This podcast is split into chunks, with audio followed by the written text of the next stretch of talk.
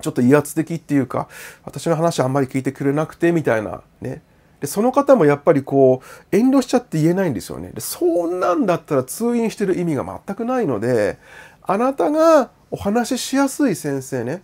お薬の内容とか、こうこうこういう調子だったんで、なんかこの部分が気になりますとか、そういうことを気軽に言える先生がいいです。つまり威圧的な先生はダメってこと。あなたはこの薬飲んでおけばいいんです。みたいな。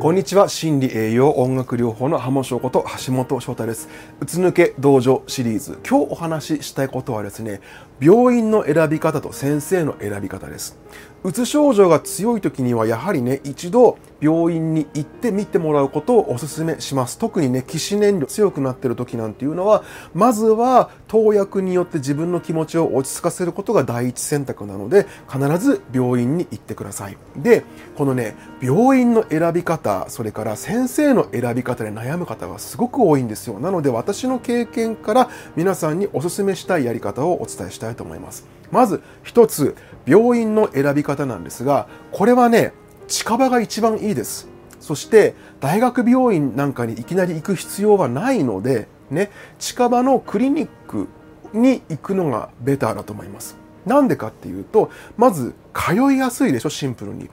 うつが辛い時っていうのはもう病院に行くのすら大変じゃないですか。病院に行くのも辛いですよね。だってそもそも何のやる気も起きないし体も重くて辛いし苦しいのにそれが遠くのねちょっと電車に乗って行かなきゃいけないような遠くの病院を選んでしまうと通うことがまず苦しくなっちゃうんですよ。通うことが辛くなっちゃうわけ。ベストなのはね病院に行くのがちょっと楽しみ先生に会いに行くのが楽しみぐらいの環境が一番ベストなんです。だから遠くの病院を選ばずになるべく近くの病院を意識的に選ぶようにしてみてください。はい、で大学病院に、ね、行く方もいるんですけども大学病院はやっぱりものすごく混むし結局あのお薬の処方なのでね大学病院に行ったから特別な何かをしてもらえるってことはほとんどないです。うん、でまああの森田療法なんかをやってるようなあの大学病院なんかもあるんだけどもそれも結局すぐにはやらせてもらえないんですよ森田療法って。うんあの、まあ、森田療法についてはまたお話ししますね。だからそういう、こう、カウンセリングとか何か薬、投薬以外の療法が売りのところだとしても、そこにいきなり行くんじゃなくて、まずは近場のクリニックに行くことをお勧めします。ね、通うのが大変になっちゃうしね、大学病院って本当に並ぶじゃないですか。並ぶのがすごいしんどいってのがありますよね。でね、まあ、これは私の経験で、正直あんまり大学病院ではいい思いしてないんです。もうどうしてもしんどくて大学病院、ドクターショッピングをした上で大学病院に行ったこともあるんだけれども、大学病院にいる先生がいい先生なわけではないんですよ。むしろ若くて経験の少ない先生が多いので、なんていうかな、こう、私はあまりいいあの印象がないんですね。むしろ全然あの、分かってもらえなかったっていうか不快な思いを並ぶだけ並んで待つだけ待って不快な思いをしてしまったって経験があります。やっぱりね先生どんな先生どこの病院に行くかじゃなくてねどの先生に見てもらうかってことが大事なのね。なのでまずまず場所です。病院の場所なんだけども近くの通いやすいところでいいです。気軽に行ける場所を選びましょう。で2つ目が先生の話ね。これ先生がすごく重要であのねシンプルにどんな先生がいいかっていうと会いに行くのが楽しみな先生を選んでください。つまりああまた診察だ。やだな。って思うような先生は会わないから会ってない証拠だからやめた方がいいです。変えた方がいいです。つまりね私ねドクターショッピングは実はした方がいいですよって言ってるんです。般的に一般的にねまあその心が苦しいとかうつの症状があるとかね場合にはドクターショッピングはしてはいけませんね。ドクターショッピングはしないで一つの病院に根気強く通いましょうって言うんですけれども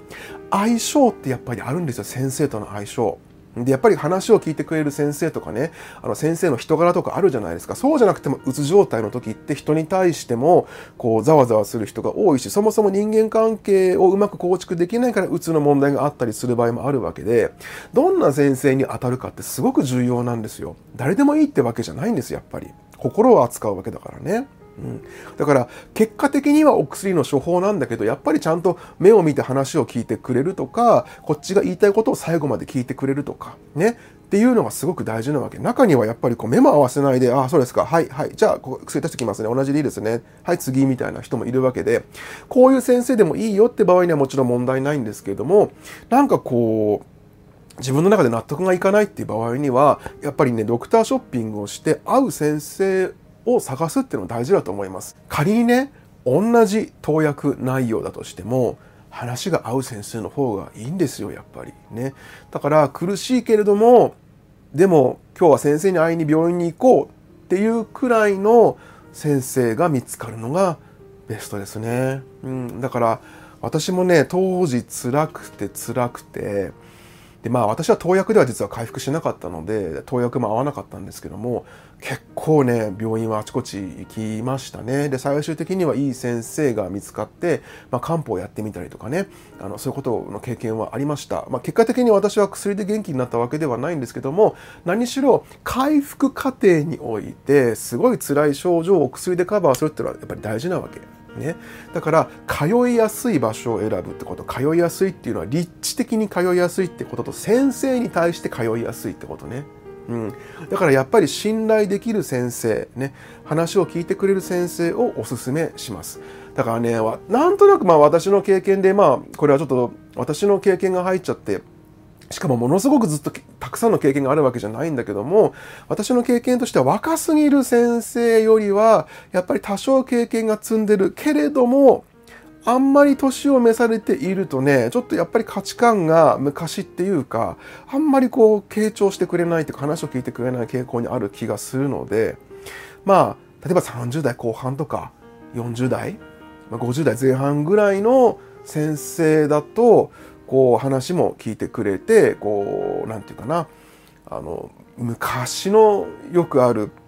心療内科の先生みたいにこうぶっきらぼうな感じ精神科の先生みたいなぶっきらぼうな感じでもないしあともそのなんかなこう若すぎてカチコチな先生もやっぱりダメでだから私もねそのまあ音楽療法とか栄養療法とかやってきたんだけどもそういうものを全否定してくる先生もいるわけですよ。投薬だけしてればいいんです。薬だけ飲めばいいんです。タイプね。でそういう人もやっぱり私はあんまりお勧めしたくないですね。私の経験から多角的なアプローチによって回復していくっていうのが一番の近道だと私は思ってるのでね。だからそういう意味でもあなたにとってこの先生いいなと、この先生のとこ通ってみようかなと思える先生が見つかるまで、ちょっとね、根気強く、うん、あの、ドクターショッピングをしてみるというのは私は、あの、おすすめはしてますね。もし、あの、どんな風に病院を選んだらいいですか、先生を選んだらいいですかって言われたらね。うん、とにかくあなたが納得いく先生を選んでくださいその方が通いやすくなるしね相談もしやすいじゃないですか。ね、でこううつの症状を持ってたりするとやっぱりこう相手に言いたいことを言えないって人も結構多いわけですよ。まあ、相手に言いたいことを言えないからうつ的な症状が今出てきちゃ出てきちゃってるっていうね、鶏と卵みたいな状態なんだけれども、そういう人こそやっぱりね、自分の話を言いやすい先生の方がいいです。結構多いんですよ。かなり多いの。先生に言えないで私に相談してくる人がすごく多いです。例えば、こうこうこれ薬飲んでるんですけど、なんとなく合わない気がしてどうしたらいいですか？って、いやいや、それは主治医の先生に相談してくださいってことなんです。でもそれ言うと、なんかでも、うん、こう、毎回、ちょっと威圧的っていうか、私の話あんまり聞いてくれなくて、みたいな、ね。でその方もやっぱりこう遠慮しちゃって言えないんですよね。でそんなんだったら通院してる意味が全くないのであなたがお話ししやすい先生ね。お薬の内容とかこうこうこういう調子だったんでなんかこの部分が気になりますとかそういうことを気軽に言える先生がいいです。つまり威圧的な先生はダメってこと。あなたはこの薬飲んでおけばいいんです。みたいなのはダメってことです。ちゃんと丁寧に細かく、あのー、説明をしてくれる先生ね。で、あともう一つ先生選ぶ時にポイントなのは、あのね、頻繁に来させる先生の方が最初はいいです。どういうことかっていうと、こう、じゃあ、来週来てくださいね、とか、まあ、特に薬の飲み始めの頃は、じゃあ、5日後に来てくださいね、とかってあると思うんですよ。え、そんなに頻繁に行かなきゃいけないの？って思うかもしれませんけど、そんな風に頻繁に最初は様子を見てくれる先生の方が良心的です。一番ダメなのはいきなり1ヶ月分とか SNRI とか SSRI とかボンと出してこれ飲んどいてくださいみたいなのが一番ダメです。だってその薬を飲むことによって何が起こるかわかんないからね。飲み始めて3日で帰って具合が悪くなったりすることもあるわけですよ。だから安心してお任せできる先生っていうのはやっぱりねこうこまめに状況を聞いて細かくどうでしたかって聞いてくれる先生なんです。で薬が安定してきたらあのじゃあ2週間3週間ってこう伸ばしていくので、ね、これも一つヒントにはなります。だから細かくあの様子を聞いてくれる先生の方がベターです。ね、その上でちゃんとお話のしやすい先生ってことね、自分の気持ち、あなたが仮に人間関係が苦手で、先生というものに対しても遠慮しちゃうタイプだとしても、この先生だったら自分の言いたいことが言えるなっていう先生がベターです。で、言い方を変えると、あなたがしなきゃいけないのは、気になってることとかは遠慮しないでちゃんと聞くってことね。これも大事なところになってきます。だから先生に全て任せるんじゃなくて、あなたもちゃんと自分の意思を伝えていくってことが、うつ抜けにはね、ポイントになってくるんだけどもね。はい、じゃあ今日のまとめです。病院選び、先生選び、とにかく通いやすいというのがポイントです。立地的にも環境的にも、そして先生の人柄的にも通いやすいところを選びましょう。で、もちろんそれは通ってみないとわからないので、ドクターショッピングは私はしていいと思ってます。我慢して合わない先生や通いづらい病院にいつまでも通ってるくらいだったら、違う病院、違う先生を探すということを私はお勧めしてます。私のスタンスではね。実際私はそれをすることによって納得がいくまあ、先生というかね病院を見つけることができて当時ね、うん、なので、あのー、私は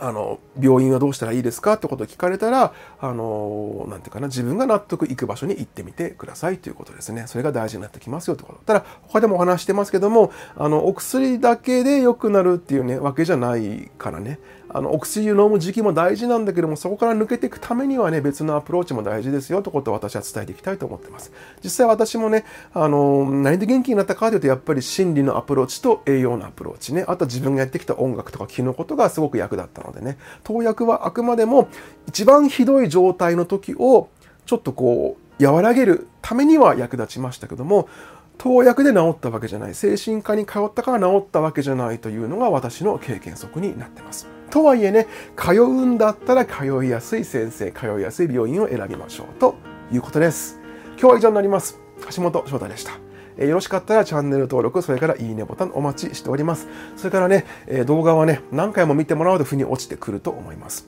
それから今日お話ししているような内容はですね、こんな風に聞くだけうつ抜け、フォレスト出版社から本が出てます。え台湾版もね、実は出版されてまして、両方ともね、まこちらはアジアの国でね、中華圏の人に読まれてて、好評を得てます。中にね、え音源も入ってます。まあ、聞くだけうつ抜けてキャッチーなタイトルになってますけれども、ただ聞くだけでいいんですよってわけじゃなくて、具体的なアプローチとかね、今お話したようなこともね、この中に載ってますので、ね、よろしかったら見てみてください。ね、それから他の動画もご覧になっていただくと皆さんの回復のヒントがあると思います。今日は以上になります。橋本翔太でした。